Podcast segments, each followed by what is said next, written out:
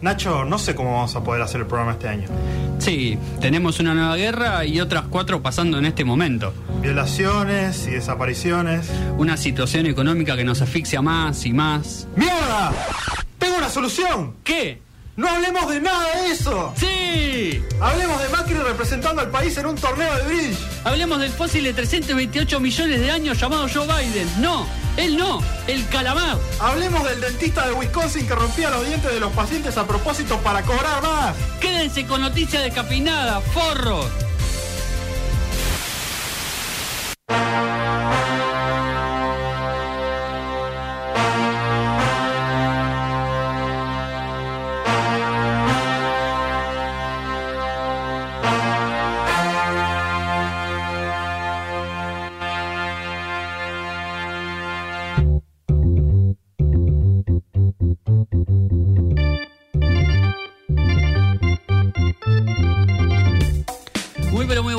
Bienvenidos a Noticias Descafeinadas, una y cuatro, casi una y cinco de la tarde en toda la República Argentina y estamos acá en Radio Symphony 91.3, Nacho Cáceres y Matías Galarraga para darles un lindo programa eh, ideal para el clima nublado, eh, casi otoñal que estamos viviendo en medio de esta primavera. Sí, un viento que parece el huracán Ian. Sí. eh, que nos lleva todos esos polvitos de mierda de esta época. Sí, terrible. eh, a los ojos y ya comienza efectivamente la primavera, sufriendo como todos. completamente. Esta es la peor cara de la primavera, bueno, Sí. diría. Cada estación tiene su, su cara Sin negativa, el yin y el yang de, de la vida en Buenos Aires. Eh, sí, Sí. el, el otoño no sé igual. El el- otoño, para mí sí. Para mí Que el otoño la lluvia con frío. Sí, esa, esa- esa llovizna con frío fea. El invierno, los días en los que te congelas la mano. Claramente. Horrible. Claramente. La primavera, esto. Sí. Y el verano, los días en los que hay aire, aire caliente que parece que estuvieras en un horno. Exactamente. Eh, la primavera y el otoño también comparten para mí eh, esos días de calor durante el día y frío a la noche o Sí. digamos, cambios muy bruscos de temperatura. No te día. vestir. Exactamente, no te puedes Siempre estás mal vestido. Exactamente. Eh, y los que estamos más vestidos somos nosotros Sí, eh, sí. para encarar este programa, eh, teniendo en cuenta de que es primavera. Eh, y vamos a tener a una invitada especial que ya nos ha eh, bendecido con su presencia en este programa varias veces, eh, Celeste Bonomi, que le compartimos el ranking del medio español ABC de los 100 mejores libros de la historia y se indignó Tremendo. y quiere hacer su propio ranking con eh, Juegos de Azar y Mujerzuelas, aparte de decir por qué el ranking que hizo este medio español Claro. es malísimo.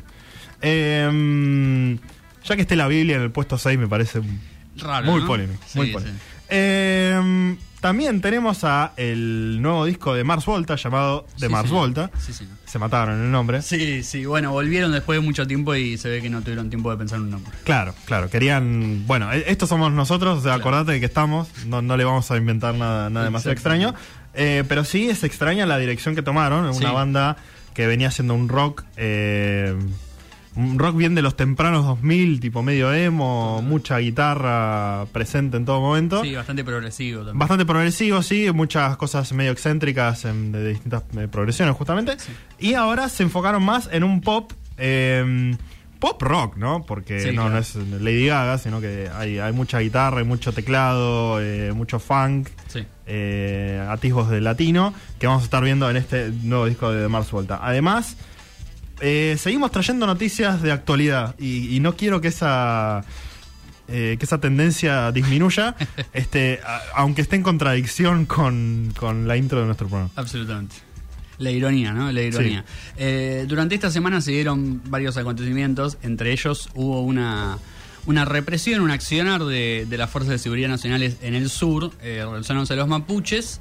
Eh, hubo, hubo detenidos, hubo bastantes eh, fallas en lo que es el respeto por los derechos humanos de los detenidos, de las detenidas en realidad más específicamente, y Sí. justamente por esto, la ahora ex ministra de eh, Mujeres, Género y Diversidad, Gómez Alcorta decidió renunciar de manera indeclinable, le aceptó la renuncia a Alberto Fernández. Sí. No va a ser la única renuncia esta semana en el gobierno, aparentemente, eh, pero en principio vamos a hablar de por qué renuncia a Gómez Alcorta, digamos, cuáles son sus eh, posiciones y qué es lo que ella apela. Eh, para renunciar en una carta que, que hizo pública esta semana y además en una noticia más feliz me di cuenta que mm, el otro día iba a traer la noticia de que en Cuba se aprobó el, el matrimonio igualitario entre otras leyes eh, para la comunidad LGBTIQ más. Eh, y se aprobó de manera, mm, digamos, orgánica porque en Cuba se, casi todas las cosas se aprueban mediante referendos populares, eh, lo que quiere decir que es un apruebo social mucho más importante Claro. que votarlo en un congreso, por ejemplo, y se hizo. Eh, y esta semana, sí, en un congreso se votó en España una, mm, un avance importantísimo en lo que es la construcción de la memoria. Recordemos que en España hubo una dictadura. Parecida a la Argentina en algunos puntos, digamos, tiene punto de contacto bastante más larga también la dictadura de Franco. Sí. Eh, y durante muchísimos años en España no se le dio pelota, ahora se decidió que se va a empezar a investigar y se declaró ilegal, inclusive algo insólito teniendo en cuenta que pasó mucho tiempo. Totalmente. Eh, lo que es ilegal a partir de ahora es la inflación Sí, en un país de Europa. Tremendo. Porque el presidente dijo basta. Se terminó la inflación. Sí. Y Alberto toma nota, ¿no? Sí. O sea, qué tan fácil era. al nivel de mi ley favorita, que es la ley para ser feliz de Macri. Totalmente. Era muy fácil el tema. Eh, lo que era muy fácil era no tratar mal a los migrantes, que eso me quedó pendiente Sí, sí. de la otra vez. eh, porque quiero traer esta noticia porque es eh, muy bizarra. eh. Que secuestraron en Estados Unidos a un grupo de migrantes, los mandaron en un avión hacia otro estado y los dejaron ahí. Tremendo. Eh, todo por un motivo político. Y eh, también por eh, motivo político fue el tema de eh, el atentado a Cristina. Y Claro. tenemos eh, novedades sobre un personaje que decíamos, ay, ay, qué, qué exageración, qué exageración este pibe. Y bueno, resulta que eh, los miedos estaban totalmente fundados. Sí. Este, lo que está fundado en las redes sociales es nuestro programa, Noticias Descafeinadas en Facebook, en Instagram, en Noticias DS en Twitter. Y eh, nos pueden seguir ahora por YouTube en Symphony 91.3, en la página de Radio Symphony, FM 913.info, y en el, en el aire de mm, el 91.3 en el dial, si está cerca de eh, Zona Norte. Y mm, eh, lo que no está cerca de Zona Norte es Rusia, y vamos a pasar una banda de ska rusa, porque sí, porque se me cantaron los bolos. Y ahora, después de eso, tenemos nuestras noticias descafeinadas.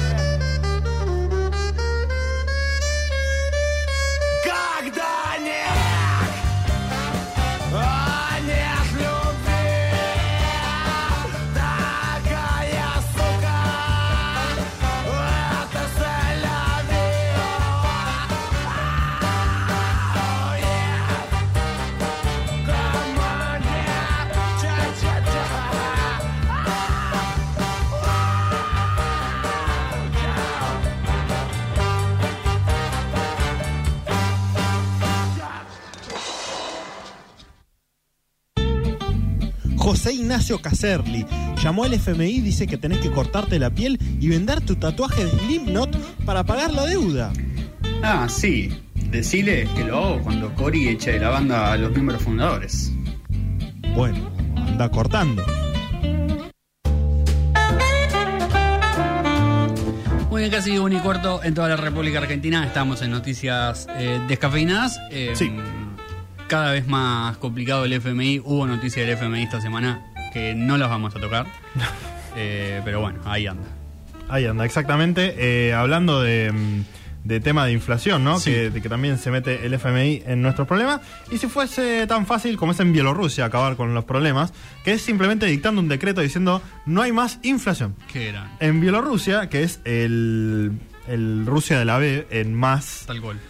de un sentido, este mm, el presidente Lukashenko, que es una especie de, mm, de dictador Sí, hasta sí. ahí, digamos, ¿no? Eh, que ha reprimido las últimas elecciones eh, brutalmente, que había ganado con una astronómica cifra muy sospechosa. Sí. Eh, que también había dejado pasar a las tropas rusas para la invasión a, a Ucrania, por lo cual, nada, es un gran aliado del Kremlin. Básicamente, mm, Lukashenko dijo, a partir de hoy queda prohibida cualquier subida de precios. Prohibida, dijo eh, Alexander Lukashenko, eh, cuando tuvo una inflación eh, del 18%, bastante alta igual. Eh, Sí. Pues nosotros estamos acostumbrados a ver estos países que se quejan de la inflación y tienen 5%. Sí, tal cual. Bueno. De hecho, de lo, de lo que se están quejando en Estados Unidos, Sí, en Alemania. del 7, 8%. Tal cual. Eh, y dice, la medida empieza hoy, no a partir de mañana, sino Ah, a partir de hoy, para que los precios no puedan inflarse en el transcurso del día, claro. Sí, claro. No, vos agarrás y decís, bueno, le remarco 200% y, y me cubro un año. Tal cual. Como pasa en la Argentina. Mira, lo que es tener poder, chicos. Bueno. Eh, y bueno, básicamente tiene inflación por todo el tema de, de la guerra entre Rusia y Ucrania. o sea, Sí, bueno. Irónicamente, ¿no? Porque es un Irónicamente. aliado de Rusia y a él se la está recomiendo la inflación. Claro, totalmente. Y bueno, se quejaba del aumento del precio de los huevos. Claro. Y bueno, los que tienen huevos son los del Partido Republicano para hacer la, la maniobra horrible que hicieron. Sí. Que es básicamente. Esto te lo voy a contar a nivel global porque no hay. no- necesitaría una biblia de, de noticias para poder hablar de esto. Pero básicamente esto es lo general. Sí. El, el gobernador de Florida dijo, Ron DeSantis, que está como presentándose para candidato a presidente contra Trump, tal vez, Sí. tal vez no, no sé, no se sabe por ahora, porque no se sabe qué va a hacer Trump, básicamente. Eh, un tipo muy, muy de mierda, realmente, un, eh, conduciendo un estado que es eh, terrible. Exactamente. Hay mucho quilombo con los migrantes, ¿no? Bueno, no es nada nuevo esto. Eh, la gente de... Los republicanos y los demócratas. Estados Unidos no le gustan los migrantes. Sí. Punto. Eh, y hay estados y ciudades que dicen, bueno, nosotros somos eh, liberales, digamos, de, de- de los demócratas, dicen, eh, yo soy una ciudad santuario, entonces yo recibo y doy apoyo, y doy apoyo judicial y de cualquier de otro tipo, a eh, los, los migrantes, sobre todo a los buscantes de asilo. Porque no nos equivocamos, o sea, Estados Unidos al inmigrante ilegal Sí. no le da ningún tipo de apoyo y lo manda sin duda Obviamente. eh, de vuelta a la frontera, digamos, ¿no?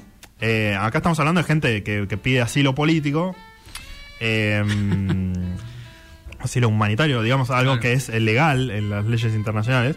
Eh, y que, bueno, los estados republicanos que están cerca de las fronteras, como Texas, este, no, no le quieren dar ningún tipo de información, los quieren mandar directamente de vuelta a la frontera sin hacerse cargo de la ley. Bueno, estas ciudades dicen, bueno, vengan y nosotros los ayudamos. Entonces Ron DeSantis dijo, ah, sí, a vos te, me parece que te gusta hablar mucho, ¿no? De, de recibir los, eh, a los migrantes con brazos abiertos, pero vos porque estás lejito de ahí. Claro. Estás lejito de la frontera, entonces es muy fácil hablar así. Vamos a ver a ver qué pasa si te mandaría migrantes, ¿no? Claro.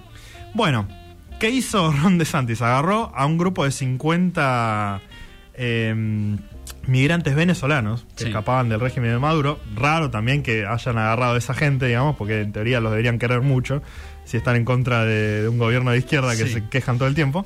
Pero bueno, más allá de eso, los agarraron y le dijeron, sí, sí, sí, mira, en, en Martha's Vineyard, en, en Massachusetts, que encima le dieron un mapa, tipo, como diciendo, acá está, y es tipo, no, no sé, como el, ma- el mapa de, el mapa de, de Estados Unidos de Krustyland, ¿viste? De, de la, de la- Tal de las cual. tiendas de Krusty. O sea, no, totalmente poco profesional, qué sé yo, en un brochure medio raro. Le dijeron, bueno, acá vas a conseguir trabajo, acá vas a poder hacer todos los papeles de inmigración y te van a recibir re bien. Así que, bueno, subite a este avión fantasma Está bien. Y, y nos vimos en Disney. Bueno, Sí, no precisamente en Disney. no, porque está en Florida. Eh, llegó el, el avión a Martha's Vineyard. Martha's Vineyard, que es como el nordelta de, de Estados Unidos, digamos, la ciudad mm, el más rica de- del, del país. digamos. Y llegaron los tipos ahí, los sacaron de la puerta, cerraron, pum, se fueron y nada. Resulta que la dirección a la que les habían mandado a los migrantes Sí. era un terreno baldío. No. Y los dejaron ahí. ¿Por qué los dejaron ahí? Porque querían que se convierta Martha's Vineyard en un caos Claro. que los ricachones les dijeran, ay, pero qué espanto, que venga el gobierno, que haga algo con, contra, estos, contra estos migrantes horribles que no hablan mi idioma. Eh, y bueno, resulta que no pasó eso. Porque la gente de Marta Vinier le dio apoyo, le dio. eh, le- les dio camas, les dio eh, eh, apoyo legal, este, les dio alimentos. Eh, los trataron bastante bien, o sea, Sí. tampoco fue que le dijeron, bueno, vení, te doy la llave de mi casa, porque no, No. creo que nadie eh, hubiese hecho eso. Claro. Eh, y bueno, mala idea también llevar a migrantes a un lugar que está lleno de abogados. Porque ahora Ron DeSantis está comiendo una demanda zarpada Increíble. por básicamente tráfico de personas. Porque lo que hizo fue traficar Claro. personas. Los secuestró, les, les dijo que mm, les dio mala información, los llevó de un lado al otro.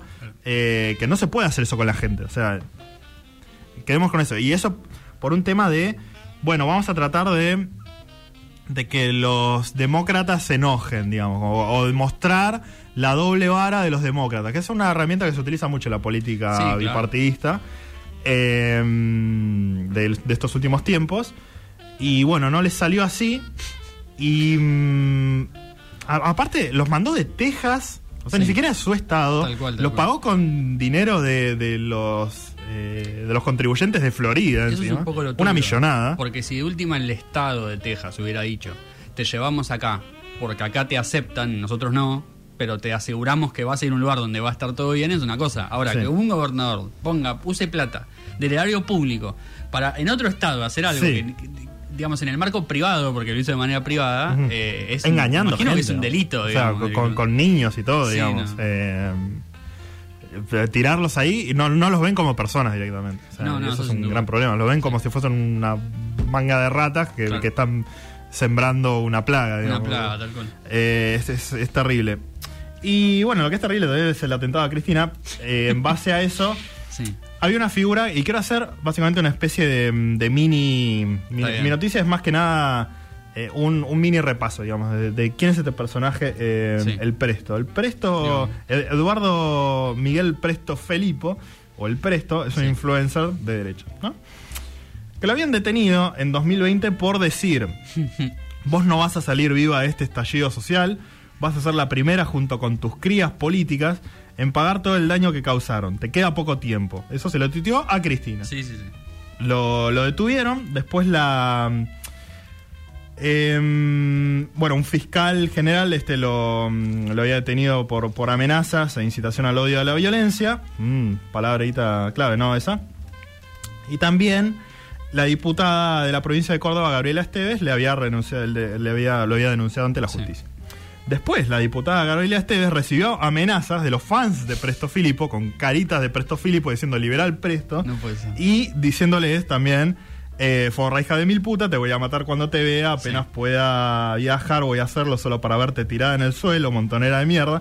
Bueno, la gente que sigue al influencer que influencia a personas, por algo se llamará influencer, ¿no? Eh, un presto que tenía una foto con Videla firmada, él con Sí. Videla, Eso- eh, eso que la está- tenía en su casa. Eso está chequeado porque Está chequeado. eh, en su momento se decía que era prácticamente imposible que él hubiera estado con Videla. Eh, eh, es él, un una compañera de- del colegio, eh, dijo que todavía la tenía en su casa, a pesar de que no la había Sí. mostrado en redes sociales. Bueno, un, un presto que se ha sacado fotos con Falcon Verde, digamos, ¿no? Sí, Que señor. No, no es que tiene una foto con Videla de casualidad tampoco. No. O que no sepa quién es, digamos. Em, Bullrich, Sí. eh, Patricia Bullrich, este, había defendido al Presto cuando Claro. lo liberaron y le dije, le dijo, me alegra que haya jóvenes comunicadores que se animan a hablar y a manifestar sus ideas sin ser políticamente correctos. La diversidad y el libre pensamiento hacen crecer a la democracia. Ajá. Bueno, ¿qué significa todo este preámbulo? Sí. ¿Por qué hablamos de este señor? ¿Por qué hablamos de este tipo? Porque él estuvo en contacto, y más que en contacto, eh, Sí. con em, Brenda Uliarte, la eh, novia de em, Sabac Montiel, el que le disparó Sí. a Cristín. También la organizadora a esta altura, Sí, sin dudas, del atentado, ¿no? Seguramente. Porque yo a esta altura diría que yo ni sé si era la novia de Saga Montiel. No sé si eso no era una pantalla para decir por qué están juntas estas dos personas.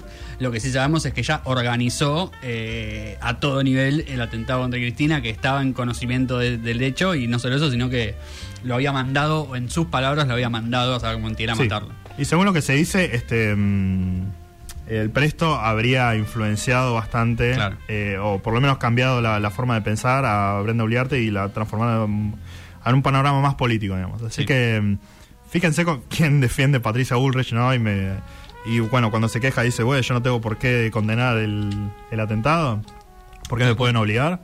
Bueno, por estas cosas también, ¿no? Tal cual, tal cual. Vale aclarar que no, no hay pruebas todavía de que, de que el Presto haya sido parte de la organización No. del atentado en sí. Sí que No tenía, creo tampoco. mm, Digamos, sí que tenía vínculos con estas personas. eh, y además, digamos, muy digno de, de él también, sale a defenderse de una manera muy particular. eh, donde le importa más argumentar por qué estuvo con ella eh, íntimamente que desligarse políticamente de lo que sucedió, digamos. Sí. Como que eso no le- que, que hayan querido matar a Cristina le chupa un huevo, de hecho de estar de acuerdo. Eh, con lo que no está de acuerdo es con que, con que lo expongan en su vida privada. Un presto que además en las últimas semanas había sido noticia porque decían que era un servicio que había trabajado en la AFI de Magdalani, Oh, es decir, durante el gobierno de Macri, infiltrado en los libertarios y que había salido mal porque el tipo era un referente de los libertarios.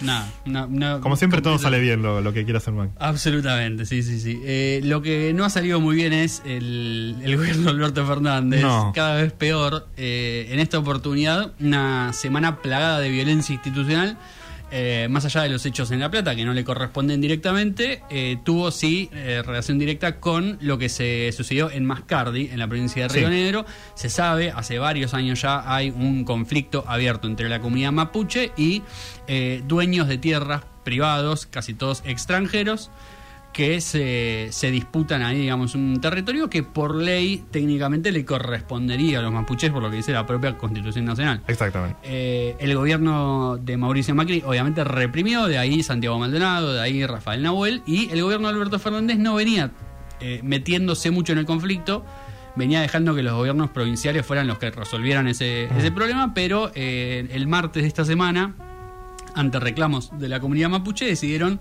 ir con un, con un grupo de, de fuerzas federales bastante importante y bastante Sí, sí, con desmedido. tanquetas y todo. sí. Exactamente, bastante desmedido para lo que venía sucediendo y metieron, metieron presas a varias mujeres de eh, varias comunidades mapuche de la zona.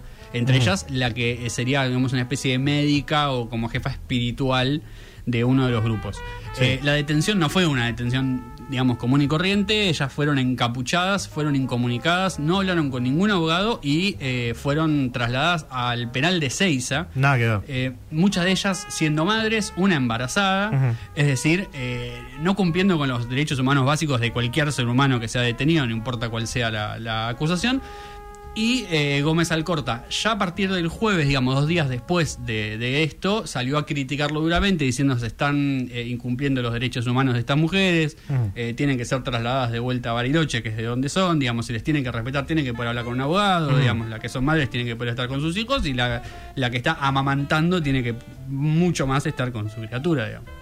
Eh, obviamente no fue escuchada la voz de la voz de Gómez Alcorta, de Sí, hecho, una, una de las mujeres que mm, eh, tuvo que dar a luz, de Sí. hecho, mientras estaba detenida en otra provincia. sí, eh, y, y no, no pudo tener contacto con esta mm, con esta guía eh, espiritual porque que era parte del proceso, digamos, Claro. de, de cultural de, de tener un hijo, digamos, era muy importante que estuviera ahí, no se lo permitieron, así que también están eh, jodiendo con eso, digamos. Un, Exactamente. una- un momento horrible, la verdad.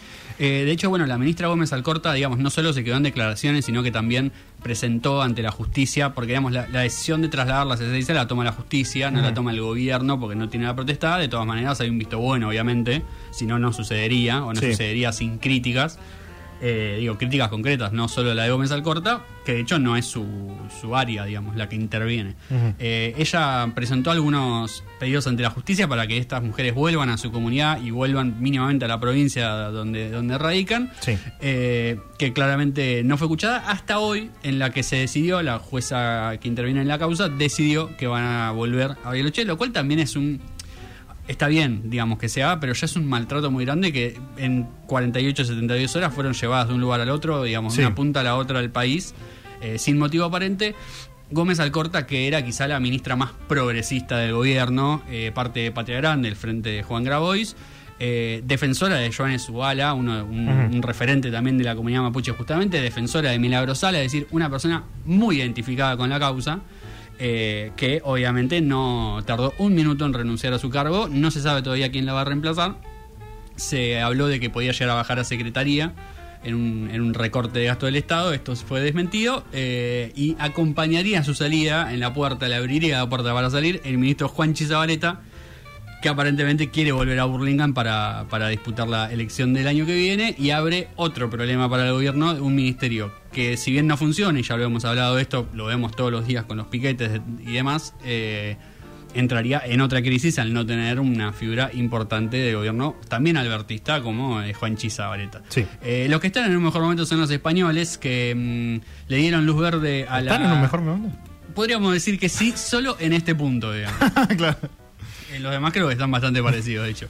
Eh, lograron darle luz verde a la ley de memoria democrática, lo, lo comentábamos un poco, la dictadura eh, de Franco, digamos, el gobierno primero dictatorial de Franco y después, entre comillas, eh, democrático, que fue entre el 78 y el 83, si no me equivoco, eh, tuvo una... mm, digamos, una, una matriz muy similar a la que a la que fue la dictadura del 76 en la Argentina, es decir, desaparecidos, eh, persecución, digamos, a, a militantes y no militantes de su- supuesta izquierda, digamos, ¿no? Bueno, ahí hubo una guerra civil que, que daba quizá un marco más, más preciso a, Sí. a la guerra de la que hablaban, y es un hecho que en España nunca se investigó, de hecho hay muchas fosas comunes que nunca se digamos que, que nunca se, se fueron a buscar para ver dónde estaba toda esa gente que está desaparecida y demás, un tema que tampoco se hablaba ni en las escuelas ni en la política española en general y que el gobierno de Pedro Sánchez decidió dar un paso adelante, eh, ajustada la victoria igual en el Senado para, para aprobarlo, obviamente Vox en contra, el Partido Popular en contra, digamos, bueno,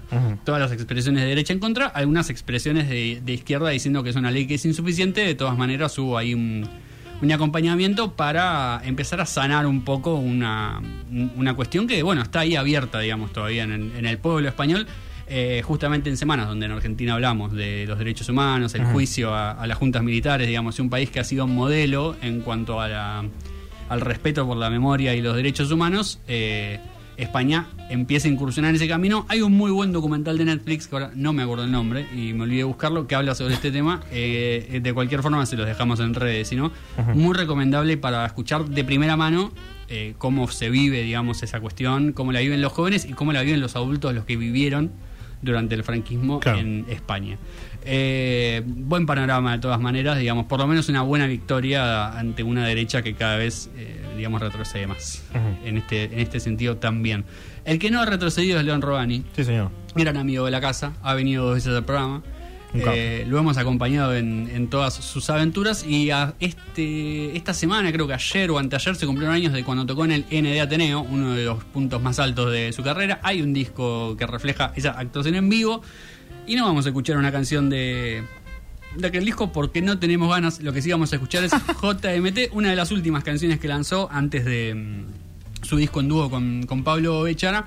Lo escuchamos a León Robani y nos metemos de lleno en lo nuevo de Mars Volta. Bye.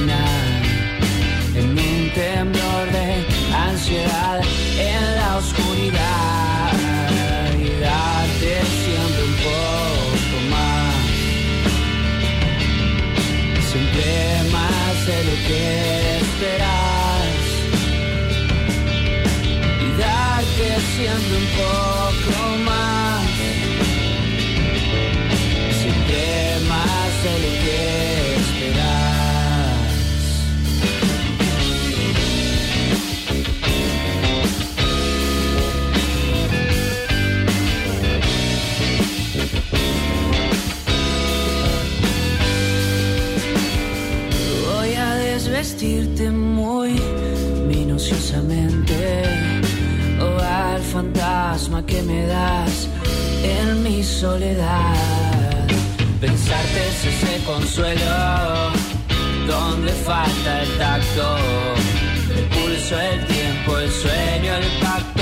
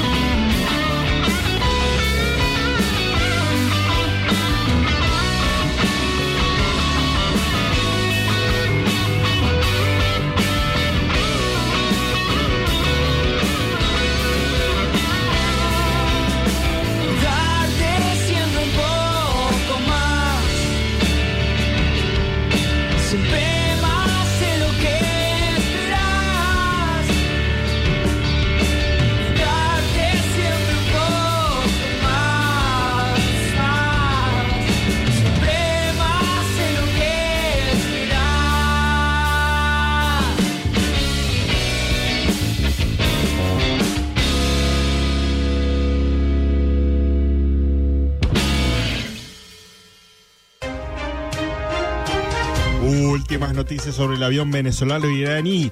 Me acaban de confirmar que Irán sería un país que está en Asia. Vamos al móvil en vivo. Así es, Matías, me llega una información que Venezuela tiene una población de 32 millones de habitantes, un dato clave en la causa.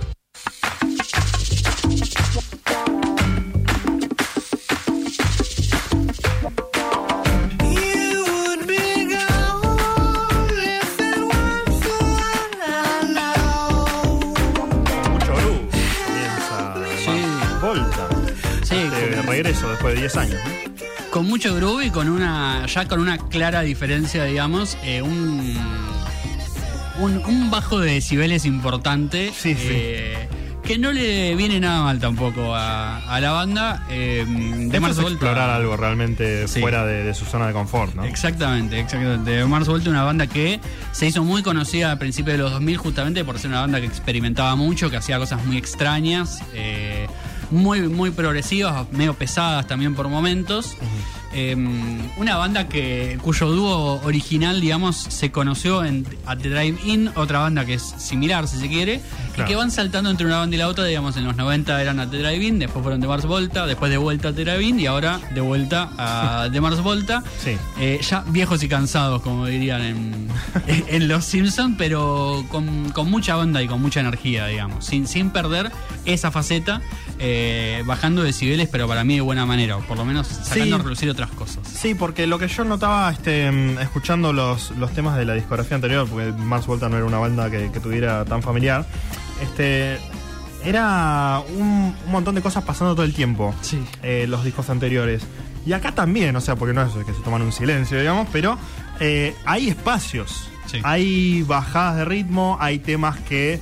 bueno, o sea, haciendo rock progresivo también antes, eh, por supuesto que tenían sus temas que, que se modificaban un poco, pero acá es como que tienen sus, sus partes distintas y estos respiros que eh, están buenos para escuchar, ¿no? Porque siento que la discografía anterior medio que se comprime en un solo músculo, digamos, y acá eh, es algo realmente, realmente diferente, una gran apuesta, a mucha Sí. gente que no le, no le copó, pero mucha otra gente que sí, que, que valora la banda, eh, dice, bueno, acá está todo lo que nosotros queremos y, y solo llevado a una nueva dirección, o sea, no es que se haya perdido nada de, de un Mars Volta, que a mí me parece que con este esfuerzo de este año eh, suena un poquito más a Tame Impala, ¿no? Sí, sí, tiene una onda más, más parecida a Tame Impala, incluso menos progresivo también. Es Sí. como. Diría que lo más progresivo que tiene quizás son un poco las voces o algunos juegos vocales que tienen, pero después es. Eh, Y también salió esa lógica de, de la voz, esa de rock emo de Sí. los 2007, digamos. ¿no? Sí, sí, sí, Eh, absolutamente. ahora es una, una onda más, o sea, más Adam Levine, ¿no? Una- no sé, alguna voz más, más pop, digamos. Sí, totalmente, totalmente. Es que tiene, tiene un sonido hasta más pop que, que Tame Impala en algún punto. Eh, no tanto Sí. en las estructuras de las canciones, porque no, no son canciones de estribillos pegadizos, digamos. No, no es pop No, en ese sentido. también no es una baja de calidad, ¿no? Porque No, hay mucha complejidad en las canciones. Sí. Solo que es, esto, como decíamos antes, el rock pop, ¿no? Totalmente. Y mucho más comprimida porque canciones que antes te duraban 7, 9 minutos. Totalmente. Acá no te pasan de las más largas 4 minutos. Y ya lo sentís como, decís, che, este es un tema largo en el, en el disco, digamos, cuando Eh. lo venís escuchando. O sea, te das cuenta de incluso de ahí. Eh, en un disco que a mí me, me pareció muy interesante porque yo tampoco tenía tan escuchado a Mars Volta. Si bien lo conocí y conocí algunas canciones, me sorprendí mucho cuando lo escuché, digamos. Eh, obviamente los fans un poco decepcionados al principio escuchando la vuelta fue como un poco chocante, imagino. Eh, pero para mí termina siendo para bien, o por lo menos termina mostrando otras cosas que son súper interesantes. Sí, como que lo tenían adentro suyo, digamos, este potencial de, Sí. de irse a otro lado y, y lo plasmaron con, con creces, un disco que cuenta con, creo que casi todos los, los miembros originales. Sí. Eh, y mm, con mucho teclado, mucho teclado eh, acompañando. Eh, y esas guitarras que antes eran como una, no tan pared de sonido, porque no es post-rock, pero sí que, que había un- un- una presencia importante de las guitarras, ahora está más, más estirada, ¿no? Como Sí. una cosa más relax de, de estirarse en el tiempo que, que está buena. Y mm, eh, bueno, las, las baterías que en general siempre fueron buenas en, en Volta. Absolutamente. A mí me, me divierte mucho este toque latino que tienen. Ah, sí. Esta es la, la- el- la apuesta más latina que tiene. Absolutamente. Porque mm, el chavo no sé de, de qué país es, pero es. eh, Creo que es- ay, puertorriqueño, cubano, no me acuerdo. pero le, ha- le ha metido algunas cosas latinas a lo largo Sí. de la carrera de Mars Volta y ahora fue tipo full send en varios, varias canciones. Sí, sí, es que antes eran cositas quizás más sueltas, incluso que uno las podía llegar a perder un poco en el, en el mapa y acá están como muy... es como casi una apuesta importante del disco, de hecho el disco abre, eh, lo escuchábamos con una canción que tiene ahí ya su... Su parte en español, sí. Claro, su primer componente ahí bien latino. Eh, y también lo hace como una cosa aparte que, que está buena como para sumar. Sí. Eh, a mí lo único que me queda por, por, eh, por pensar de este disco de Mars Volta, de Mars Volta justamente es es y no es un buen disco para entrar a Mars Volta, digamos. ¿Por qué digo es un que mal disco no para entrar a Mars Volta. Para mí no es en el sentido de que no representa el sonido de Mars Volta claramente, Sí. digamos. Esto no es lo que vos vas a escuchar si vas para atrás de Mars Volta, pero al mismo tiempo, si te costaba entrar a Mars Volta por alguna razón, Ah, bueno, eh, eso es lo más accesible, claro, sí, señor. Que a mí me pasó, por ejemplo, que, que las veces que lo había escuchado no terminaba de cerrarme lo que hacían. Escuché primero este disco y cuando les casé un poco la onda de qué, qué son, digamos, o cómo suenan, eh, me pude ir un poco para atrás y decir, bueno, puedo disfrutar ahora más de este progresivo más Claro. rockero, más oscuro. Después tengo este recuerdo en la mente. Así Sí, que- sí, sí, totalmente. Entiendo que no a todo el mundo le va a pasar, porque si no te gusta el progresivo que hacían antes, no, no te va a gustar ahora con esto. Sí. Pero es una buena manera de por lo menos conocerlos. Digo, también entendiendo que volvieron después de varios años de, de estar parados, es como hay una generación de gente más pequeña, más chica, que los va a escuchar por primera vez así, y quizás después yendo para atrás descubra eh, otro sonido, ot- otra banda. Sí. Prácticamente podríamos decir, si bien los miembros, es cierto, son la mayoría de los originales, eh, le podrían haber cambiado el nombre y nadie diría que es de Mars Volta. Es verdad. Eh, quizás solo por la voz. Pero bueno, eso suele pasar con los cantantes. Eh, de Mars Volta, un disco que, que recomendamos, que es fácil de escuchar. Eh, que no tiene, digamos, si bien tiene su, tiene su desafío y tiene su, su búsqueda, es un disco accesible y es accesible también en cuanto a lugares, porque está en todas partes, básicamente YouTube Music, eh, YouTube Music, Spotify. Claro. eh, y cualquier otra plataforma que quieran tener. No sabemos si existe físicamente, eso ya no lo sabemos hace mucho tiempo. ¿Importa acaso? ¿Qué sé yo? Hay gente que todavía compra vinilos. así bueno, que- pero el video está bueno. tenerlo. Sí, un seguramente, huevo. sí, sí, seguramente salga en vinilo este disco, es lo más probable, eh, así que una experiencia interesante. Eh, nosotros recomendamos que escuchen de Mars Volta y los vamos a dejar con una canción como para que eh, tengan un último pantallazo antes de meternos en la polémica del día con eh, los mejores libros de la literatura universal. Sí.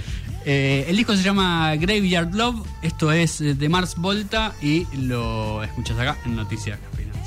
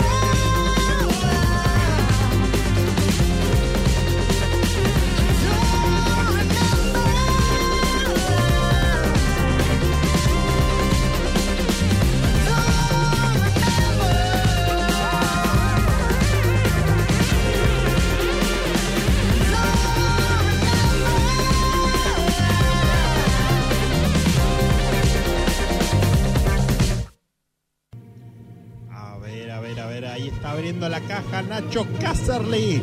¿Será el premio mayor? Y abrió las figuritas del mundial.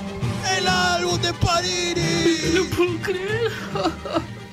No puedo creer, esto es increíble. Acaba de salir el Romero. Muchas gracias a todos. Esto es el mejor día de mi vida.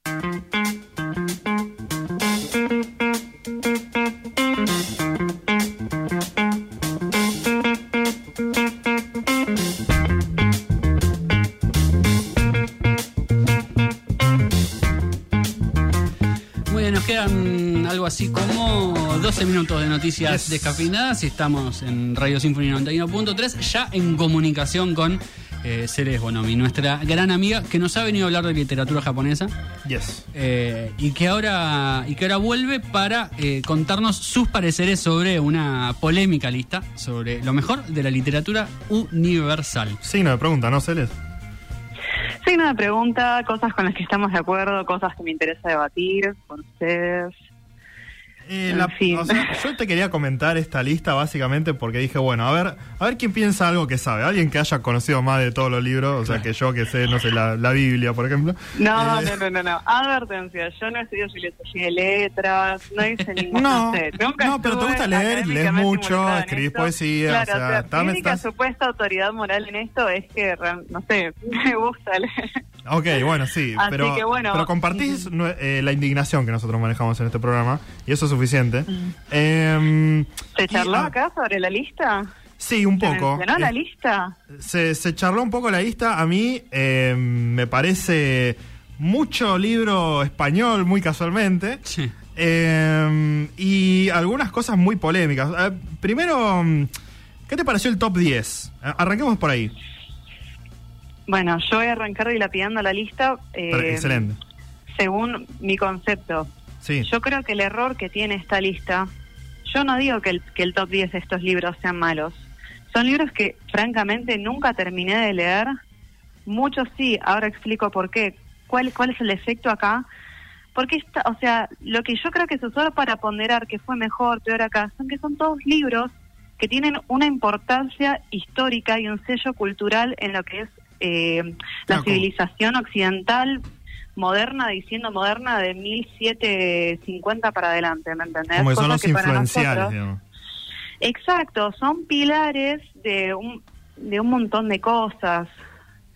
Pero, Eso es lo sí. que tiene y entiendo y entiendo que hay algunos que no podíamos dejar de mencionar y que estoy bastante de acuerdo. Sí, ahora al lector moderno no le podés entrar por estos libros de, al principio al menos, alguien que no que no le interese un montón realmente la filosofía o la literatura clásica griega es un montón. Ujú. Sí, porque acá tenemos en el top 10 eh, a El Quijote, la Odisea, la Ilíada, eh, la Divina Comedia, Hamlet, la Biblia, En Busca del Tiempo Perdido de Marcel Proust, eh, la Eneida de Virgilio, no estoy pronunciando nada bien, eh, ensayos de Michel de Montaigne y Madame Bovary de Gustave Flaubert. Qué Eh, libro horrible, Madame Bovary. Ojalá alguno esté de acuerdo conmigo, por favor. Que ese, esa sea la primera novela moderna que está en esta libra, que, Claro. el que esté en esta lista, ya está. Ya está mal. Ya Eh, está mal. Así, a nivel general de este top top 100, que obviamente no lo vamos a recorrer todo, pero mm, tu, tu impresión fue esa, digamos, que son muchos muchos pilares de libros eh, que, que tiene un abogado en, el, en su biblioteca y que no, no disfruta, digamos. Es que es eso, yo entiendo que estén acá porque fueron históricamente importantes y relevantes. Y si vos lees literatura clásica, ponele eh, pre-revolución francesa o antes del año 1800, todo se escribía de la misma manera. Vos lees a Hölderlin le- y lees a filósofos más o menos de ese periodo, lees a Rousseau, lees a Montesquieu, todo. está todo ahí. Incluso las leyes, muchas leyes, eh, muchas cosas en las que esto se basa el pensamiento occidental salieron de estos libros. Y a ver, hay libros con los que, de la lista, con los que la verdad estoy un poco de acuerdo. Eh, ¿Cómo cuál? Por ejemplo, y también con una pequeña eh, salvedad que voy a mencionar ahora, por ejemplo, me, me gusta que esté Antígona, me gusta que esté Macbeth, lo siento Mati, me gusta que esté la Divina Comedia. Eh, el libro número 100 de la lista es uno que yo, tipo, recomiendo y que para mí creo que fue la mejor obra de teatro que pasó por mis manos en mi vida, esperando a Godot. Pero bueno, que esté en el 100, ¡ah! ¡Cómo duele! ¿Hay, hay, algunas, hay algunos numeritos de posición de ranking Sí. que te, te resulten ofensivos, que quieras cambiar? Que esperando a Godot esté en el 100. Esperando botes. Espe- como hay pocas obras de teatro mencionadas, Sí. eh, bueno, me pareció llamativo que estén los cuentos de Chekhov y no haya ninguna de sus obras de teatro, que para mí es lo más jugoso. O sea, yo para lo que, no sé, me interesaba debatir con ustedes, yo me senté a preparar este programa con la premisa de que hace un buen, a un libro un buen libro y llegué a la conclusión de que es todo absolutamente subjetivo. Me puse a pensar qué, qué, qué considero yo, no sé qué tiene que tener un buen libro para mí. Y yo digo, bueno, eh, que esté bien escrito. Sí. Es recontra subjetivo. Es, Al- algún Es recurso interesante sí. en, la, en la manera de, de cómo está escrito el libro, eh, después que te, que te pegue, digamos, de alguna manera, y que, que te resulte interesante lo, lo que eh, se esté diciendo, que también es re subjetivo, y después que haya influenciado Claro, el, conte- el contenido de que te despierta, claro. No, es que ese es el tema. Si nos basamos en que haya influenciado otras cosas, es No, más que o lo un que se usó para poner a esta lista. Es como un tridente, o sea, tam- también tiene que ser como eh, interesante y que te deje algo. eh, Claro, esa era otra de mis cosas. Yo, yo pensé, me senté y dije, ok, que me deje algo, al menos que me deje rumiando algo en la cabeza. ¿Me entendés? Yo leí El Lazarillo de Tormes y no me gustó. Ah, Una, no, Las Arillas de Tormes y La Celestina son esos esos libros sí los leí y los terminé diciendo perdí mi tiempo. Sí, sí. sí. Por ahí está muy mal lo que estoy diciendo, pero hoy en día hay libros que tratan de lo mismo que me parecen muchísimo más Claro. interesantes. Bueno, en ese sentido, vos tenés. eh, a ver, ¿cómo? No, no, no, no tampoco te diría que me digas los, los 100 que, que pondrías, pero ¿a ¿cuál, ¿cuál te gustaría que hubiese estado acá? Me gusta, a ver, porque también hay autores que fueron mencionados y que no estaban sus títulos. Son mejores, claro. Sí, pero es esto que les digo, es algo muy subjetivo. Por ejemplo, eh, de Dostoyevsky y de mm, Tolstoy Sí. aparecen también libros que son recontra pesados. Te ponen Está el idiota que primer yo libro- tuve que dejar, porque no me gustó. Bueno, también a Dosto hay que entrarle con, con cierto temperamento. Y yo, yo digo algo que nadie puede estar de acuerdo conmigo. Los mejores libros de Tolstoy y de Dosto para mí son los más cortos que tienen. Claro. Yo, Ujú. yo, por ejemplo, lo pongo en el top 5 mejores libros que leí en mi vida, tal vez mi favorito de todos los tiempos de él. Memorias del subsuelo de Dostoyevsky tiene menos de 300 páginas, que te vas con una cantidad de cosas para rumiar impresionante. Claro. Al, reflexiones sobre la depresión y cosas de la naturaleza humana que te dejan temblando. Es ese libro de Dostoyevsky y, por ejemplo, La muerte de Iván Ilich. La muerte de Iván Ilich no llega a las 90 páginas. Sí. Y es todo una reflexión sobre un ser humano que está terminando su vida y, su- y sus reflexiones y lo que ve que pasa alrededor suyo, en su familia y sus amigos. Ujú. Ese libro es maravilloso. Guerra y Paz tiene más de 2.000 páginas. No Claro. se lo puedes recomendar a alguien que no leyó nunca nada. que no Además hay mucha historia ligera, ahí sí. en el medio. Claro, hay mucha historia en el medio. Hay reflexiones interesantes, pero bueno. En cuanto a lo que es eh, lo, lo, mm, este, lo latinoamericano y lo argentino, está mm, eh, Gabriel García Márquez, está Borges, está Ujú. Cortázar, está, bueno, Sarmiento, no sé por qué. Eh, Eh, Facundo. Sí, es un muy buen No, no, no, no, Bueno, no, Podemos- mí, las sé yo. ideas, las ideas, a la mierda. Facundo está muy bien escrito. Para mí el principio de, Fra- de Facundo es uno de los mejores arranques de Sí. libro que leí en mi vida. Hombre infame de Facundo, vengo vengo a invocarte a que te alces de las cenizas, nada de, no sé. Bueno, pero es un poco eso también, ¿no? Como que está bien Borges y, y Cortázar, incluso Sarmiento son todos grandes escritores, por lo menos Cortázar y Borges un poco más contemporáneos que Sarmiento, que ya nos queda medio viejo. Pero está un poco eso, ¿no? Como pareciera que la literatura universal de- dejó de existir hace cuánto, de 50 Claro. años. O sea, no, en los últimos 50 años no hubo una obra digna de entrar ni siquiera entre los 10 mejores libros de la literatura. Es casi imposible eso, o sea. Y tenés libros que tienen menos de 50 años en esta, libre, en esta lista Sí, igual, hay ¿eh? algunos, sí, hay algunos. Tenés a Godot, tenés algunos, Sí. tenés algunos de Camus. Hay muy poco teatro, muy poca poesía. Sí. Más que nada esto es todo prosa.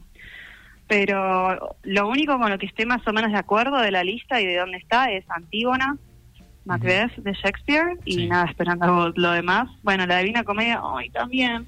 La Divina La Comedia. Divina es un Comedia- libro. La Divina Comedia es un libro maravilloso que yo tuve que dejar en el purgatorio porque me estaba volviendo loca. Estabas entrando ahí, digamos. estabas en el viaje.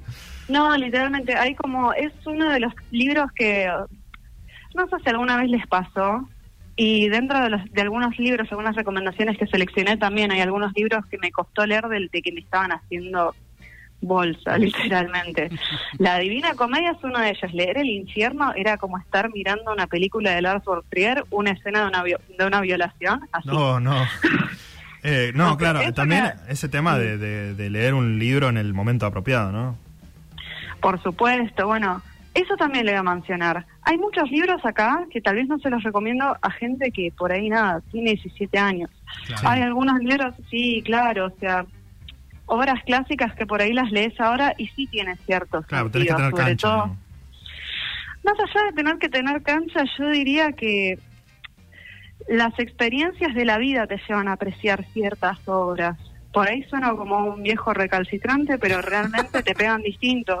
Sí. No, hay libros que realmente releí y creo que pude asimilar y que me llegó más lo que el autor estaba tratando de masticar cuando ya los leí con 10 años más. Claro, porque viviste Y libros que cosas. pierden su sentido, viceversa. Claro. Por ejemplo, las- los típicos, Demian, El guardián entre el centeno. Los tenés que leer cuando tenés 16, 17 años. Tiene sentido. Sí.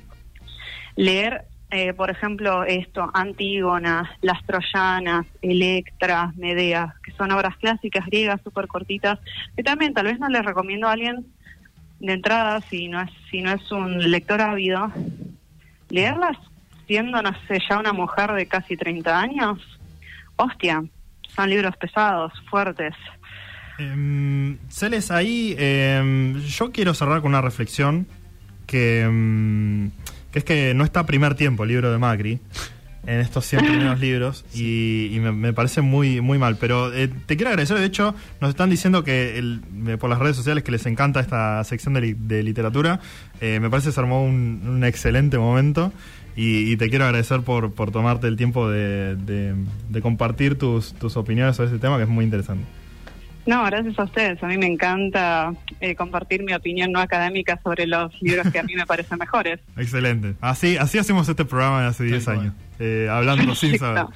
Eh, y bueno, nos, eh, nosotros eh, somos de Noticias Descafinadas. Este, nos encuentran todos los sábados a la una de la tarde. Y así continuaremos hasta el fin de los tiempos. ¿No es así, señor Cáceres? Seguramente, seguramente, sí. Eh, todo lo que podamos, seguro. El próximo sábado a la una de la tarde nos van a volver a encontrar. Eh, si quieren repasar eh, todo lo que nos contó Celes sobre este listado y también la recomendación de Mars Volta y todo lo demás, eh, pueden ir a Spotify, Noticias Cafinadas, y lo van a poder revivir. Y si no, Facebook, Instagram, Noticias Cafinadas, Twitter, Noticias Des, para comentarnos absolutamente lo que quieran. También su libro favorito, si están Sí. a la espera del segundo libro de Macri. ¿Qué también tendría nos que estar en esta lista? El segundo, sin haberse publicado, ya debería estar en la lista. Y eso se sabe. Eh, nos encontraremos entonces la semana que viene. Muchas gracias, Celes, por, por todos tus comentarios y recomendaciones. Eh, te esperaremos en cualquier momento. Nosotros el próximo sábado de una de la tarde, Nacho Coserli y Matías Galarraga.